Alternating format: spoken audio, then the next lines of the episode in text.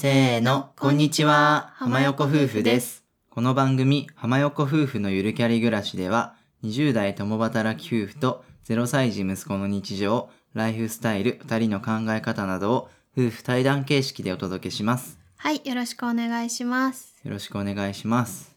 本日は前回に引き続き離乳食の回をお届けしようと思います。はい、まあ最初にちょっと雑談なんですけど、うんうん、この前久しぶりにねショッピングモールに行ってねいろいろお買い物をしました、うんうんでねその時すごい思ったんですけど、うん、うん今まではね、うん。自分たちの服が欲しいとか、うんうん。ああいうキッチングッズが欲しいとかさ、うんうん。なんかいろんなブランド見たいとか、うんうん。そうやって過ごしてたんですけど、うん。なんかいつの間にか自分たちの物欲がねうん、なくなっててそ息子さんのものばかりを、う、うん、もう息子さんの服とかね、なんか離乳食ちょっと中期になったから一人で座れる椅子とかなんかもうほんと息子さんに関連するものしかほぼ見てなくて自分たちのもの何買ったかなみたいな。ピーラピーラー買ったの？ーうん。でもそれぐらいじゃない？うん。本当なんか買い物の仕方とか楽しみ方とかもだいぶ変わるなみたいな、そうね。うん、うん。なんか子供ができてから急に子供服売り場が目につくようになったりとかうん、、確かに。なんだろう。あビームスもベイビーやるんだみたいな、うんうんうん。あるよね。わかるわかる。そう今まではスルーしてたところがね見るポイントが違くなるし面白いなと思って。うん。うん。あとやたらとベビーカーが目につくというかなんか今までは全然子連れでもそんなになんだろうじーっと見てなかったけどもう最近はベビーカーをしてる人しか目に入んなくなってきてめっちゃ子供いるみたいな錯覚に陥ってる。うん。うんうん。そうね。まああといつもショッピングモールに行くとね近くに芝生があるんですけど、うんうん。そこでねいつもいろんなお惣菜とか買ったり、うん。テイクアウトしてね、うん。あの外でピクニックみたいにね、うんうん。ランチを食べることがあるんですけど、うん。それやっぱ子供ができても、うん。結構開放感もあるしうんすごいおすすめです。うん、もう子供が泣いても全然お外だから気にならないし、まあ、ちょうど今息子さんずりばいし始めたからちょっと大きめのレジャーシートを買っててそこでねなんかずりばいとかしてて気持ちよさそうだしお外で食べるご飯ってやっぱ中で食べるのと全然違うじゃん。だからなんかそれがいいなと思ってまたしたいです。はい。天気がいい日に。ちょうどね秋で気候もいいしなんか紅葉もそろそろまた綺麗になりそうだしピクニックしましょはい、うん。ピクニックとかキャンプしましょう。ううん。はい、それでは本編に入っていきたいと思います。うん。ぜひ最後までお聞きください。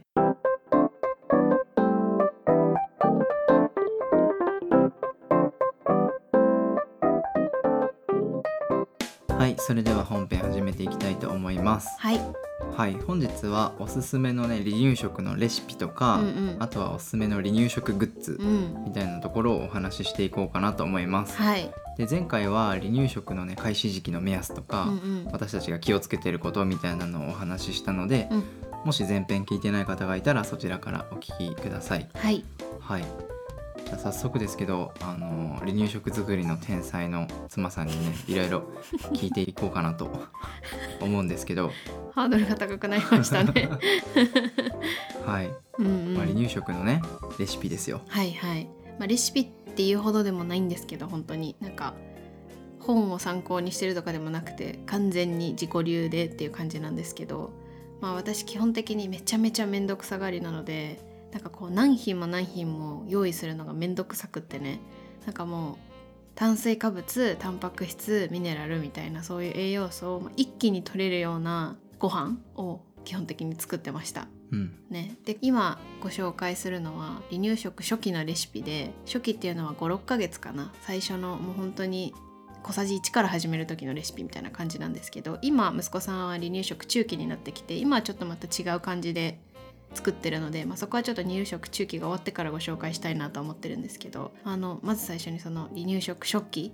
は、まあ、主食で言ったら、まあ、主食ってつまりおかゆとかさなんかそういう炭水化物が結構メインのやつは、まあ、おかゆトマトキャベツかぶしらすみたいな1個作ってそうすると主食が割とメインにドンって入ってて野菜も入っててしらすでタンパク質取れるとかじゃがいもトマトナス玉ねぎを全部混ぜてまああとはさつまいも人参りんごでちょっと甘っ系みたいな。なんかもうそういう感じで全部大体ちっちゃく切って鍋に入れてお水でグツグツ本当に煮込んで最後はハンドブレンダーで攪拌してまあ本当に見た目はスムージーって感じですね。を作ってでそれを冷凍するっていうのをねやってました。塩とか胡椒とかそういう味付けはしないんだよね。うんしない。もう本当に素材の味でなんとなく私が作ってた印象なんですけど野菜系で甘くしないんだったら割とトマトを入れると味が濃いめに出るというかそのトマトのうまみが出て結構息子さんよく食べてくれるなみたいな。おかゆだけってめちゃめちゃ味気ないから大人が食べてもあんまり美味しくないじゃん。なかなかどうせだったら私が食べてもまあまあこれ食べれるなみたいな感じのご飯をあげたいな個人的に思ってて。なのでなんかそういうトマトとかちょっと出汁が出る系の野菜を入れると結構美味しくなりましたね。うん。しらすとかも結構出汁出るし、そう。なんかテレワークしてる時にねうん。よく妻さんが作ってるんですけど、うん、すごいいい匂いして、うん。今日の夜ご飯何かなって思ったらあ離乳食かみたいな ことがね何回かありました、そうね。あとはやっぱり甘い系は結構好んで赤ちゃん食べてくれるので、まあ、さつまいも入れたりとかかぼちゃ入れたりとか、まあ、あと結構バナナとかもそのほうれん草と豆腐とバナナとかにすると果物だけにならなくてなんだろう甘すぎなくなるしなんかそういう感じのアレンジもめちゃめちゃいいと思います。うん、うん、やっぱり大人と一緒でなんだろう食べ合わせというか、うん、なんだろうトマトはなんとなくナスが合うなとかさ、うんうんうん。玉ねぎが合うなみたいな感じで発想してるんですか、うん、そうそんな感じです。完全に私がこれ入れたら美味しそうっていう独自のレシピを作ってるというかもうほんと適当なんですけど、うん。まあ、でも離乳食は割とそういう適当ぐらいじゃないと続かないと思うんでなんか皆さんも本当に楽しく作るのがいいと思う。うん。うんじゃあまあコツとしてはそのアプリとかでさ、うん。その月齢でうん。食べられる食材をまず見て、そう。なんとなくこれは食べ合わせ良さそうだなみたいな、うん。うん。でなんとなく栄養バランスも良さそうだなみたいなのをうん。細かくしてうん。一緒に煮込んで、うん。なんかドロドロになるというか、うん。食べやすくなるぐらいまで煮るそう。だけ、そうです。でまあハンドブレンダーで攪拌するだけなので結構簡単です。うん、うんそれを冷凍してんだよね。そうそれを小分けに冷凍してみたいな感じでうちはやってますね。うんうん。うんうん。アプリとかは結構便利でその月齢でアレルギーが出そうなものとかなんかあげたらいいものちょっとまだ早いものみたいなのが本当分かりやすく書いてあるからそれを選んでいくみたいな感じでうん。栄養ごとに書いてあるんですよね。タンパク質だったらこの中からみたいな。うん。ミネラルだったらこことか書いてあるので結構そういうのも本当に最近のアプリはすごいなと思ってうちはまあステップ離乳食っていうのを使ってるんですけど、まあ多分一番有名ぐらいのやつじゃないかなと思うんだけど 私たちも調べてねトップに出てきたやつを とりあえず取って使ってみたのでまあでもそんな感じで離乳食初期は進めました。はい。で僕はですね離乳食実は作ったことがないんですよ。音？はい。ここで告白します。いや結構うん。家事も育児もうん。分担してる自信はあるんですけど、うんうん離乳食をね作るのはね、うん。うん苦手なんですよね。なんでだろなんだろう。お菓子作ったりとうか、うんうん。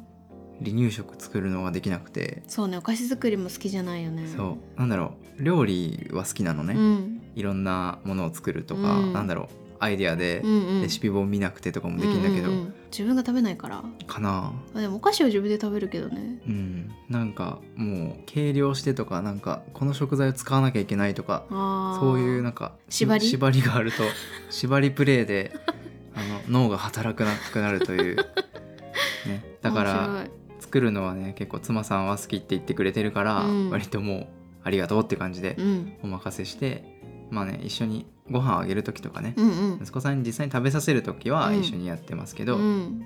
なんか作るのはね今のところはお任せしちゃってます。そうだね。まあねちょっとこっちで言うのもなんだけど、うん。得意不得意でうん。分担していただいて、ありがとうございます、まあそうですねまあ本当にでも私もやりたくない日はベビーフードに頼ったりとかそんな頑張りすぎなくてやってるので、今のところそんななんか問題もなくうん離乳食は進められてるかなって感じなんですけど、多分ワンオペだったらもう全部市販のにしてると思う、いや無理だと思う。そうゆとりがないじゃないですか、うん。もう本当。意外と離乳食楽しいけどめんどくさいっちゃめんどくさいんでやっぱり、うん。なんだかんだね。だからまあ確かにワンオペだったら時間もないしなんかそこで全部ほんと一人で息子さんにあげて綺麗にして洗い物もしてとかやってたら大変だからうん。そうなりそう。だね、うんうんはい。じゃあ以上がおすすめ離乳食の初期の頃のねレシピとかやり方でした、うん。うんで次におすすめの離乳食グッズというか、うん。我々が実際に使ってるうん。どんなものを揃えたらいいのみたいなところをお話ししていこうかなと思います。はい。でもそんな構える必要はないんですけど、うん。意外とちょっとずつね、うん。細々あるのでそうだね。ご紹介していきます。うんうん。絶対あった方がいいなって思うものは私的に2つしかなくて。ほ1個目はビブですね、う、うん。あのシリコンビブスタイ。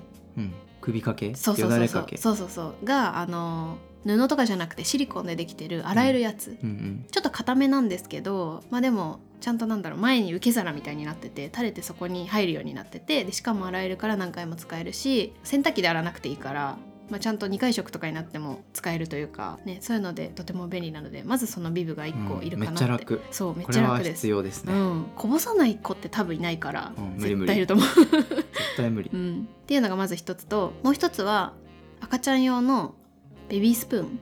おおそれなんだ、うん、もうこの2個あれば離乳食ぶっちゃけ最初の方はいける気がする。うん、確かに。うん、あでそのベビースプーンはうちはリッチェルのなんか温度を察知して温度が高すぎると黄色に変化するみたいな。で温度が下がってくると元のオレンジ色に戻るみたいなベビースプーン使ってるんですけど、まあ、別にそのベビースプーンじゃなきゃいけないことはないけど割とやっぱり温度って難しいからそれは結構便利だなと思って使ってるんですけどやっぱりベビースプーンじゃないと赤ちゃんのお口に普通の大人が使ってるちっちゃいスプーンですら大きいからだからベビースプーンとスタイビブかなって感じです。最初に始めようって思った時に揃えるべきもの。うん。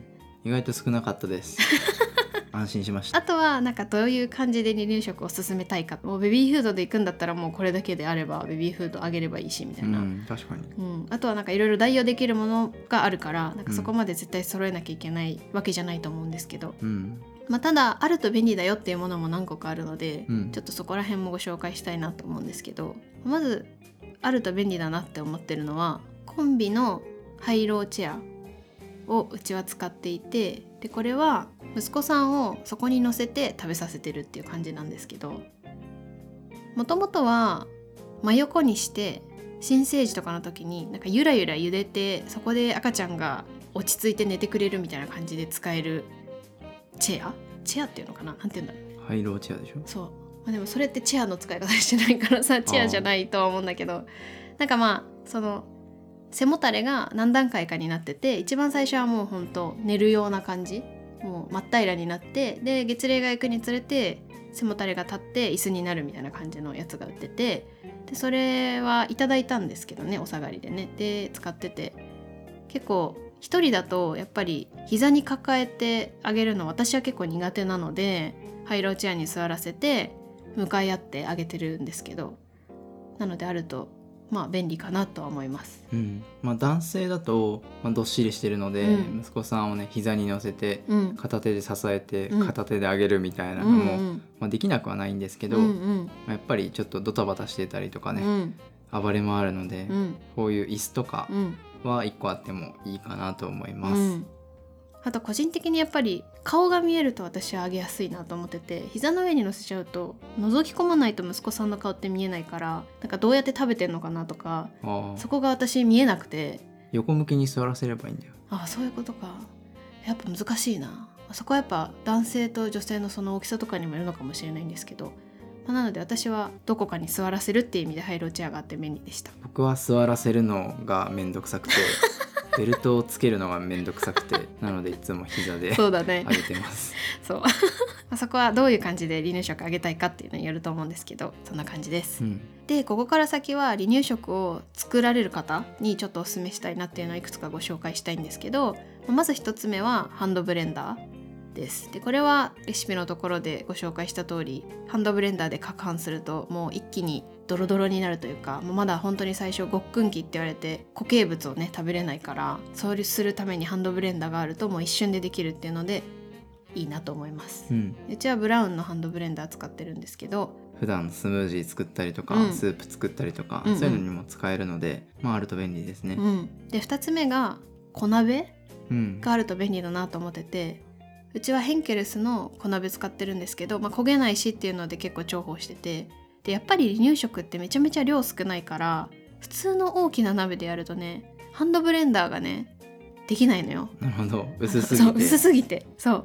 だからやっぱり小鍋があると便利だなと思って。で今中期でもまだ小鍋使ってるので割と初期以外でも使えるからまあ1個ぐらいあってもなんかソース作りとか今後もできたりしそうだしあってもいいなと思っておすすめします。はい。うん、で次は小分けのトレーなんですけどあの離乳食をまあ一気に割と作って冷凍してその後チンしてあげるみたいなのが多分結構皆さんやられるかなと思うんですけどその時にやっぱり1個ずつ取れる小分けのトレーみたいなのが今売ってて私たちはリッチェルと赤ちゃん本舗の両方買ってみたんですけど、まあ、ぶっちゃけ両方全然変わらないからどっちでもいいと思うんですけどなんかこう後ろから押すとねそこにあるものだけ取れるようになってんだよね。伝わるかな？うん。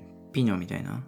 あピ わかんない。うーんなんか普通の製氷機だと硬いから全部一気に取れちゃうんだよね。うん。氷が、あそこのちっちゃいところに入ってるやつが。る。ちょっとゴムみたいになってて後ろから押すと氷がそこのパーツだけ取れる。そうそうそうそう。っていうすごい便利なのが今売ってて。で何回ももちろん使えるしっていうので便利かなと思います。そうですね、うん。まあ冷凍庫はフル活用することになると思うのでやっぱり冷凍は便利だし、う、ん、でうちは 50ml っていう結構デカめのやつを買ったんですよ。50ml だと確か6個かな？6個小分けになってるみたいな感じで。で結構大中小っていろんなサイズがあるんですけど、まあ、私何回も買い替えるのめんどくさいなと思っちゃったんで大は小を兼ねるだろうと思って一番大きいのじゃないかもしれないんですけど 50ml っていうのを買って使ってて今のとこ割とそれで良かったなと思ってます。なんか中くらいじゃなくてもいけるなと思って。大きいところに最初の方は本当に3分の1ぐらいしか入れないみたいな。で今はもう満帆に入れてるんですけどみたいな感じで。後々も使えるから何回も買い替えるのがめんどくさいよって人は最初から大きいのを買うのもありかなって思います。うん。うん、はい。でただ小分けトレーもなんか何食も作るってなると足りなくなるから私は前の晩に例えば作ったものを次の日もカチコチに凍ってるからそれを出してフリーザーバッグとかに入れて冷凍してるんですよ。なのでそういうフリーザーバッグとかもあると便利かなって思います。ジップロックってやつですね。そうそうそうそう。で最後なんですけどこれは本当に最初の方しか使わないのであれなんですが100均のすり鉢は使いました。なんだかんだ。へなぜかっていうともう本当に初期最初の1週間とか2週間って小さじ1とかしか食べないから本当にねさつまいもね、うん。めちゃめちゃ薄くスライスしたところでねそれもね3食分とかになっちゃうんですよ。え、うん。だからなんかストックしようと思っても小鍋とかで茹でるとかそういうレベルじゃなくてなんかもうブレンダー使えないのよ。めちゃめちゃ細かくしないといけなくて滑らかにしないといけないからやっぱりみじん切りじゃダメだしってなるとじゃあ何でするのってなってすり鉢かなみたいになって100均のすり鉢買ったんですけど、割とそれが使えたっていう感じ。なんかさよくその赤ちゃん系の店とかうんうん。ところに行くとさ、離乳食作りセットみたいうな、ん。売ってるんですけど売ってるね。あれはいかがなんですかね？あれ使ったことないんでわかんないんですけどどうなんでしょうね。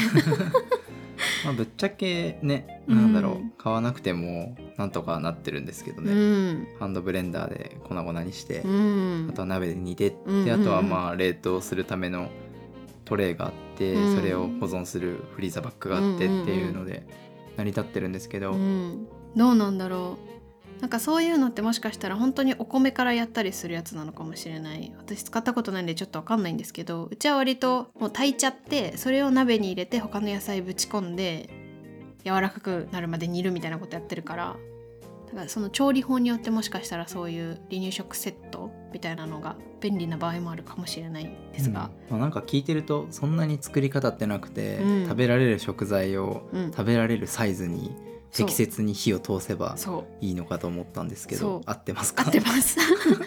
あとは本当月齢によってどこまで粉砕するかだと思ってて、うん。もう初期は全部スムージーみたいにするし徐々に月齢がいけば若干残ってるぐらいでハンドブレンダーやめればいいしみたいな。本当そんな感じなので味付けもないしさ、楽っちゃ楽だね。そう楽っちゃ楽なんだよね。そうそうそう。っていうのがその離乳食作りで私が割と便利だなと思って、まあ、今も結構使ってるものが多いんですけどご紹介でした。はい。であとは離乳食をちょっとあげる時にあったら便利だなって思うものが2つあって1つは手口拭き。まあつまりはウェットティッシュなんですけどもう本当に離乳食の時ってめちゃめちゃ汚れるし何回も何回も拭くんですよ。口の周りとか手とか。でそうすると意外と100均とかで売ってるのって水以外の成分が入ってたりとかして結構かぶれちゃったりとかもあるから私は99.9%水でできてる手口拭きを使ってて割とそれがいいなと思ってね。あるとやっぱり便利だしっていうところで、どうでしょそうだね、うん。まあ何にでも使えるし、う、うん、なんか汚れちゃったおもちゃ拭いたりとか、うんうんうん。なんかさっと取れてうん。安全安心っていうのはうん。やっぱりいいですね。う。ん、やっぱり使い捨てっていうのはいいなそういう面ではね、衛生面では。うん。まああとなんかセットでウェットティッシュケースみたいなのがうん売ってると思うんですけど、うんうんうん。別にどのブランドとかではなくて、うん。そののサイズに当てはめればいいと思うんですけど、うん、まあ、これがあるとワンプッシュでそ片手で取れるようになるので、うん。これは必需品ですね。うい。やこれめっちゃ地味に。いるよね。うん、片手でちょっとさ息子さんの手押さえててさそうそう。あ他のとこ触らないでちょっとっていう時に ワンプッシュで押しそうそうそう。てできるからねこウェッれ両手だトティッシュのと無理だよね。ペリペリをさ 片手じゃ無理じゃないですか。無理無理無理。これ100均で買ったと思うんでもうそこら辺で売ってるとは思うんですけどこれはあると便利だなと思ってます。はい、はい。であと一個最後にちょっと離乳食とは若干ずれちゃうんですけど赤ちゃんのストロー飲みの練習でうちは B ボックスのマグを使ってるんですけど割とそれがいいのでおすすめしたいなと思ってて。なんか普通の赤ちゃんマグって結構逆流しちゃったりするらしいんですけど B ボックスのマグはその逆流しないような作りになってるからなんか逆流するとさ赤ちゃんが口の中に入ってた唾液とかが全部逆流しちゃったりして、あんまり衛生的に良くないとか言われてるらしくてなんかそれをまあ全部防止してくれるわけじゃないかもしれないんですけど割と防止してくれるよっていうのとあとなんかね絶対漏れない。うん、私もね今結構持ち歩いてるんですけどほぼ漏れないんですよ。なんか他のマグは結構漏れたりするっていうのを口コミで見てたのでなんかお出かけの時にカバンの中びちゃびちゃになってたらめちゃめちゃ嫌じゃん。なんかそれもいいなっていうのとあともう一個がなんかその B ボックスのマグって中になんかね重りみたいのが入っててね。なんかそこからもちろん吸うように穴が開いてるんだけど重りだから赤ちゃんが傾けた角度にちゃんと飲める。なんかそう最初ってさすごい少量しか入れなかったりするからなんかなかなかそのストローがさうまく水のところにさ行かないとさ吸えないじゃん。それを予防してくれるというか少量から飲めるみたいな感じの作りになってるので結構使い勝手がいいなと思って使っております。はい。はい。以上です。はい。お疲れ様でした。はい。妻さんが怒涛のね説明をしてくれました。はい。すいません。ありがとうございます。はい。はい。本日いろいろな商品を紹介したんですけど、うん。リンクとかがあれば貼っておきます。はい。なんか多分あんまり想像つかないかなと思うので使ったことないと、そうね。あこんな感じなんだと思ってうん。見ていただければいいかなと思います。はいはい以上ですかね。以上です。はいじゃあ長々とね前後編離乳食のお話に付き合っていただきありがとうございました。ありがとうございました。我々もね将来聞き返してこんなのあったなってうん。思えるような放送になったかと 思います、うんうんうん。もうね一瞬できっと離乳食あげてた頃なんて忘れちゃうだろうからこそうだよ。